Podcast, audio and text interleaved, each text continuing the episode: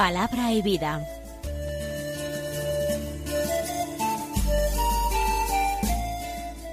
Con el padre Manuel Horta, desde Sevilla.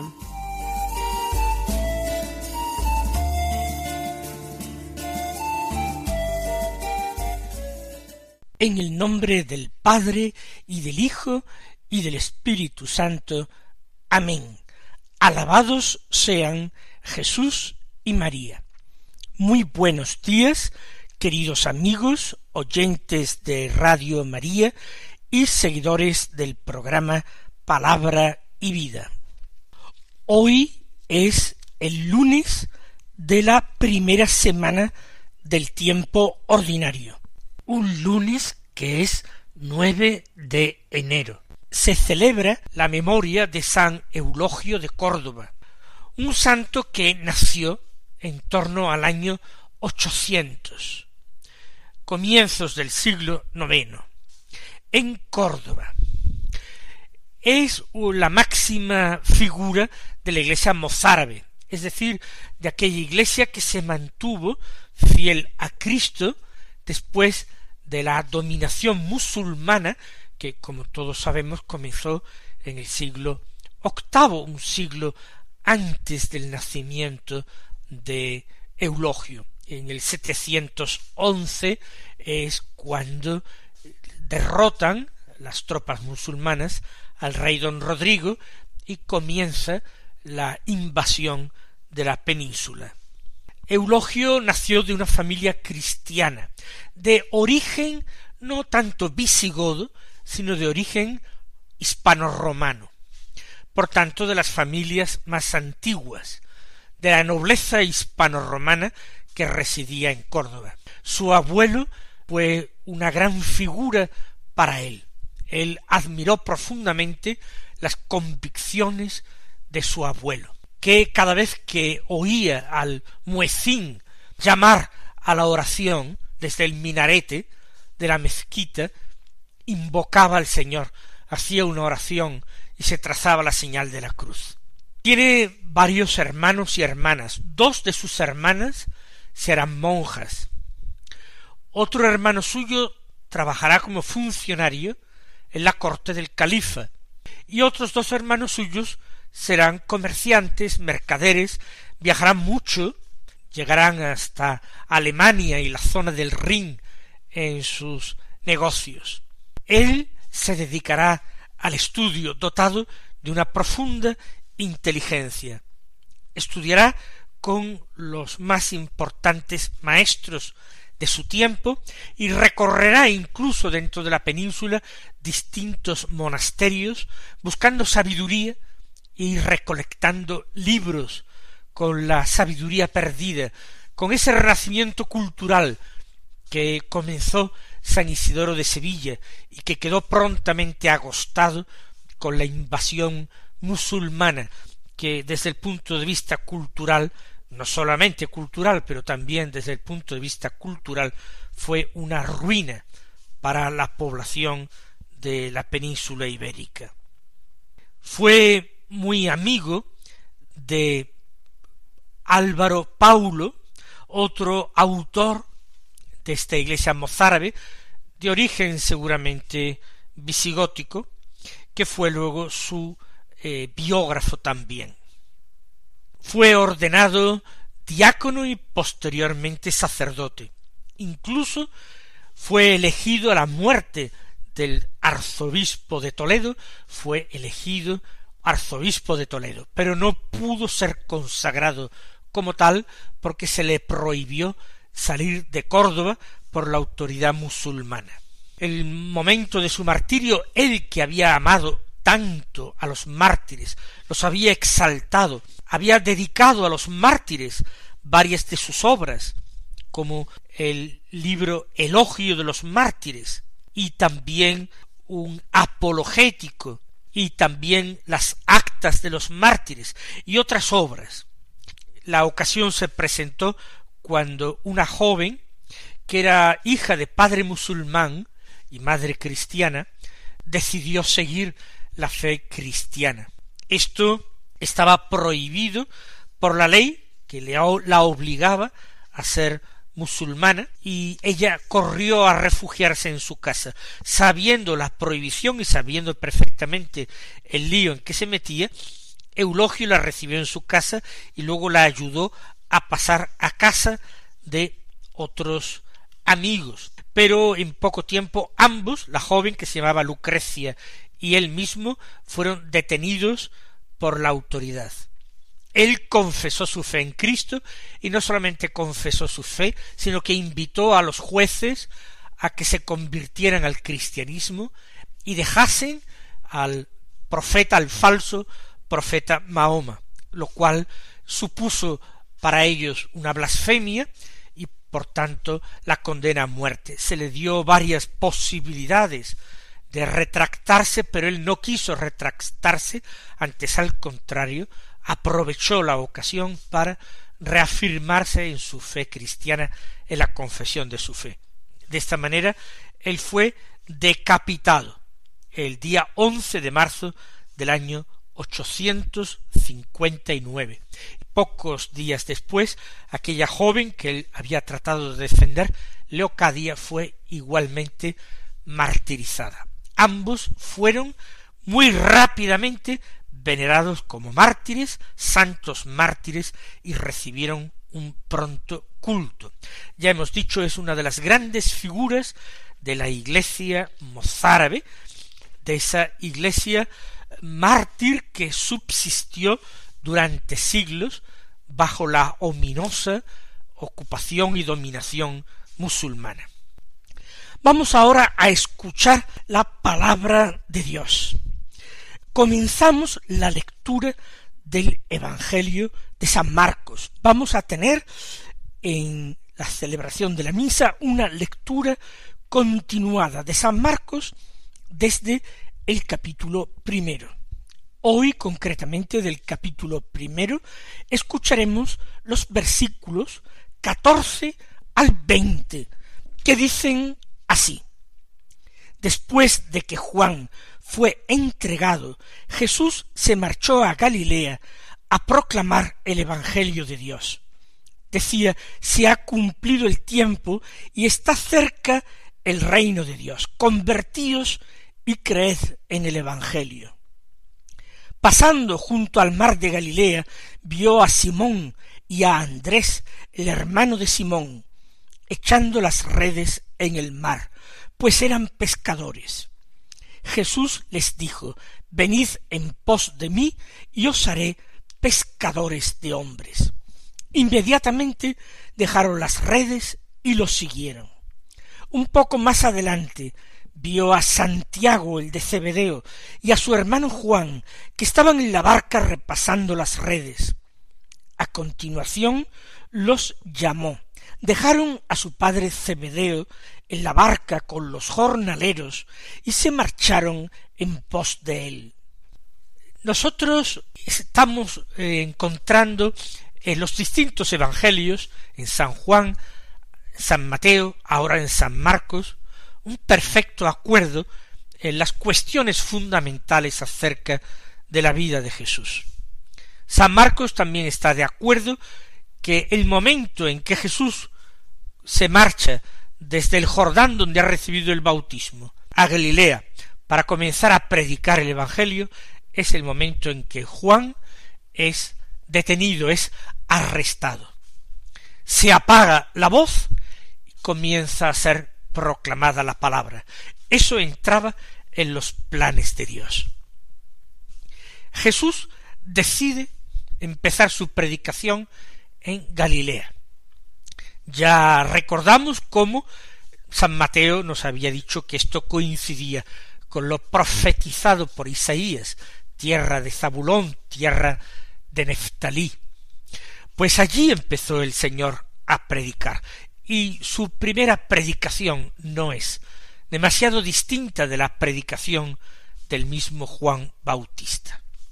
Dice se ha cumplido el plazo es la conciencia de que Dios ha decidido intervenir ahora ya definitivamente en la historia de los hombres. Dios ha decidido decir su última palabra. Dios ha decidido ofrecer gratuitamente la salvación a los hombres, para todo aquel que quiera acogerla. El plazo previsto por Dios se ha cumplido. Ahora se van a abrir de par en par las puertas del reino a todo aquel que desee entrar en él. Pero ¿cuál será la condición de entrada? ¿Cuál será la forma en que el hombre pueda acoger esta misericordia? Pues la conversión. Porque el reino está cerca, porque el reino se ofrece ahora, porque las puertas del paraíso vuelven a abrirse. Por eso, dice Jesús, convertíos y creed en el Evangelio. La recomendación, el mandato, si nos damos cuenta, tiene una doble exigencia. La conversión y la fe, creer en el Evangelio.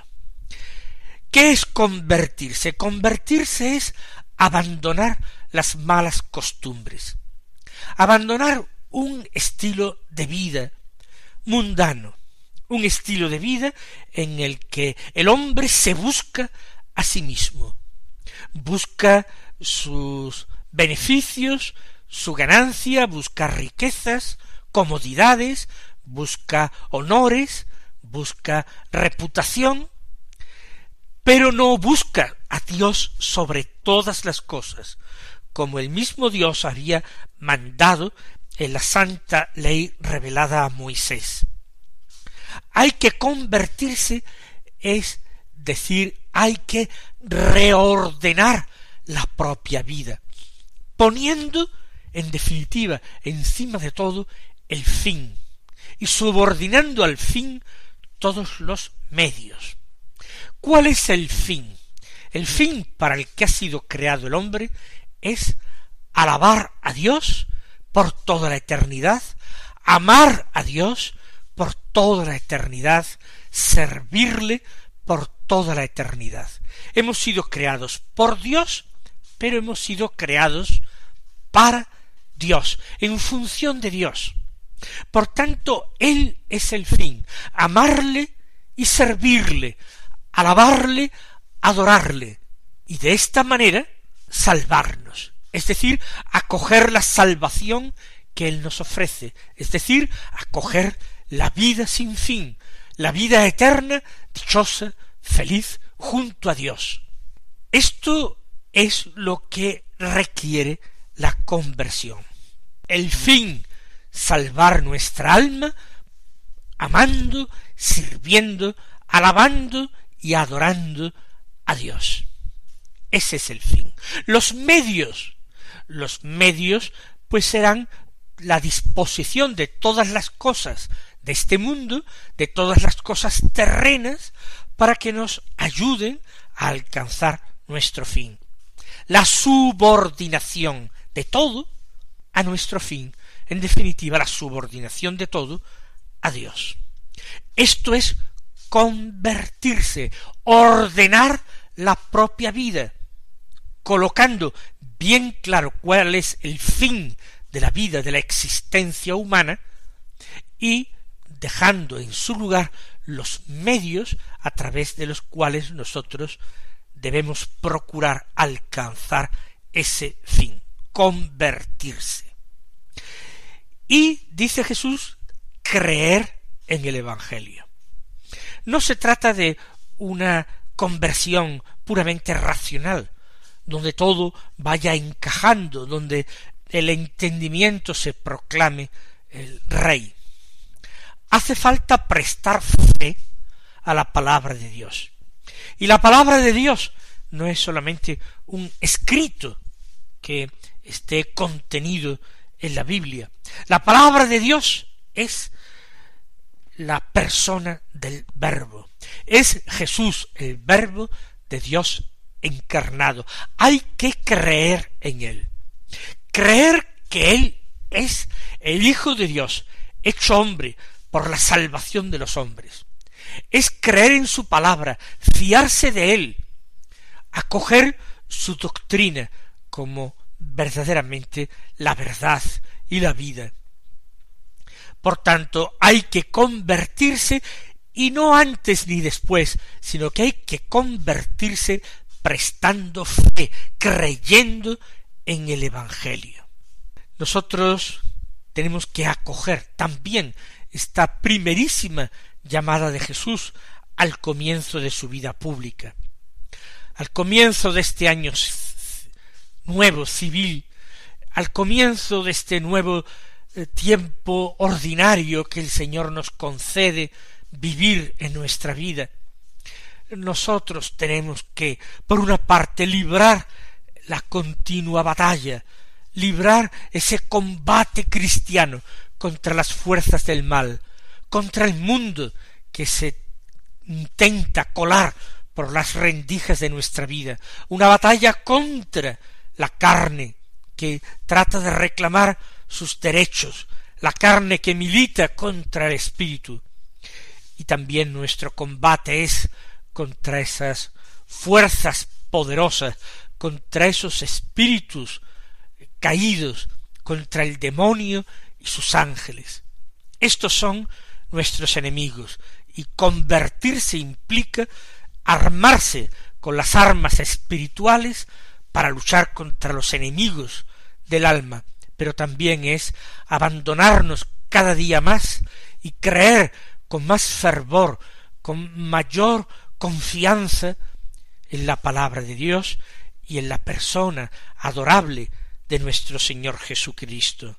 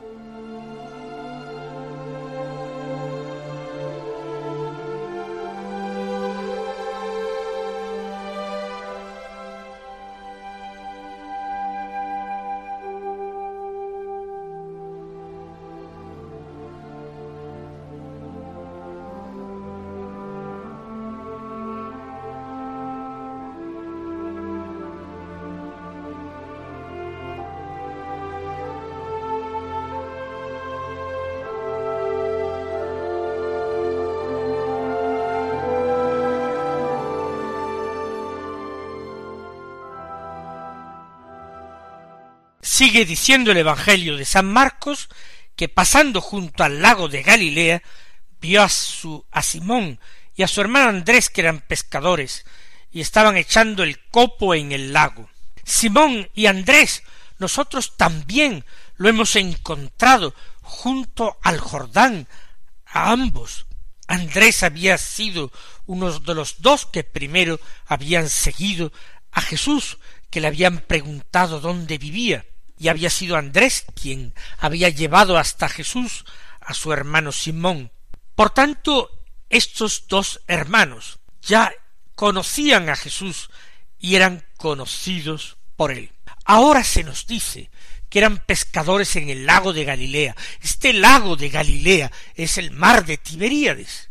Es un gran lago de agua dulce en el que hay a pesca y muchas familias de las orillas vivían precisamente de esto, de la pesca en el lago. Era una pesca más segura, menos difícil que la que se podía realizar en el mar Mediterráneo, que para algunos de ellos, con las comunicaciones de la época, resultaba lejano. Estaban echando el copo en el lago, un arte de pesca que están echando en el lago. Los encuentra Jesús en plena faena, en medio de su trabajo ordinario cotidiano. Lo del Jordán había sido un paréntesis en sus vidas. Pero ¿qué ocurre? No sabemos si volvieron al mismo tiempo que Jesús, si volvieron después. Lo cierto es que Juan Bautista había sido ya arrestado. Lo cierto es que este Jesús, personaje fascinante, ya se había marchado del Jordán, nada les retenía allí, han regresado a la tarea de cada día, al cuidado de sus respectivas familias, allí están cuando Jesús les encuentra. Pasaba junto al lago de Galilea. Lo imaginamos caminando por su orilla. Habrá no solamente dos pescadores, muchos más allí afanados en su labor. Pero estos dos conocidos les dijo Jesús, venid conmigo y os haré pescadores de hombres. Hasta entonces Jesús no les ha pedido nada. Jesús no ha comenzado su predicación. No podemos entender que Jesús sea verdaderamente un rabí, un maestro, aunque junto al lago algunos de ellos le dieran este tratamiento respetuoso de rabí. De rabí. Jesús no enseñaba nada, pero ahora les dice veníos conmigo. Lo mismo que se sintieron atraídos por la llamada en la distancia de Juan Bautista, ahora en la cercanía es Jesús quien los llama directamente y les ofrece algo en consonancia y en relación directa con su profesión. Os haré pescadores de hombres. No utiliza Jesús un símil pastoril, que podría ser más adecuado para la escritura.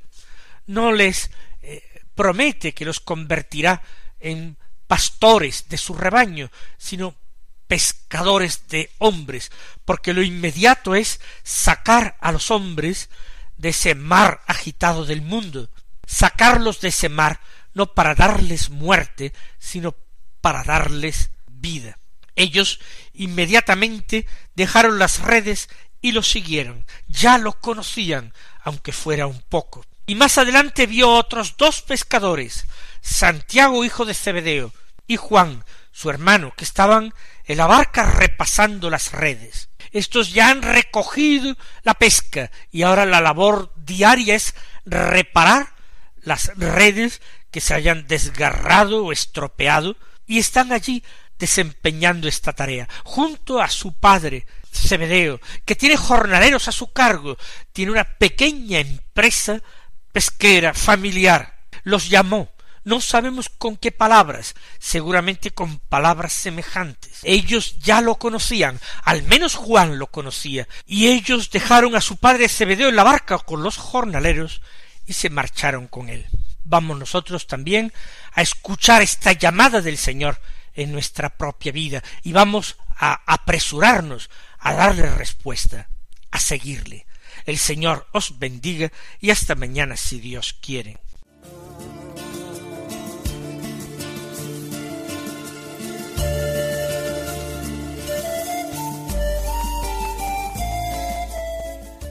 Concluye Palabra y Vida, un programa dirigido desde Sevilla por el Padre Manuel Horta.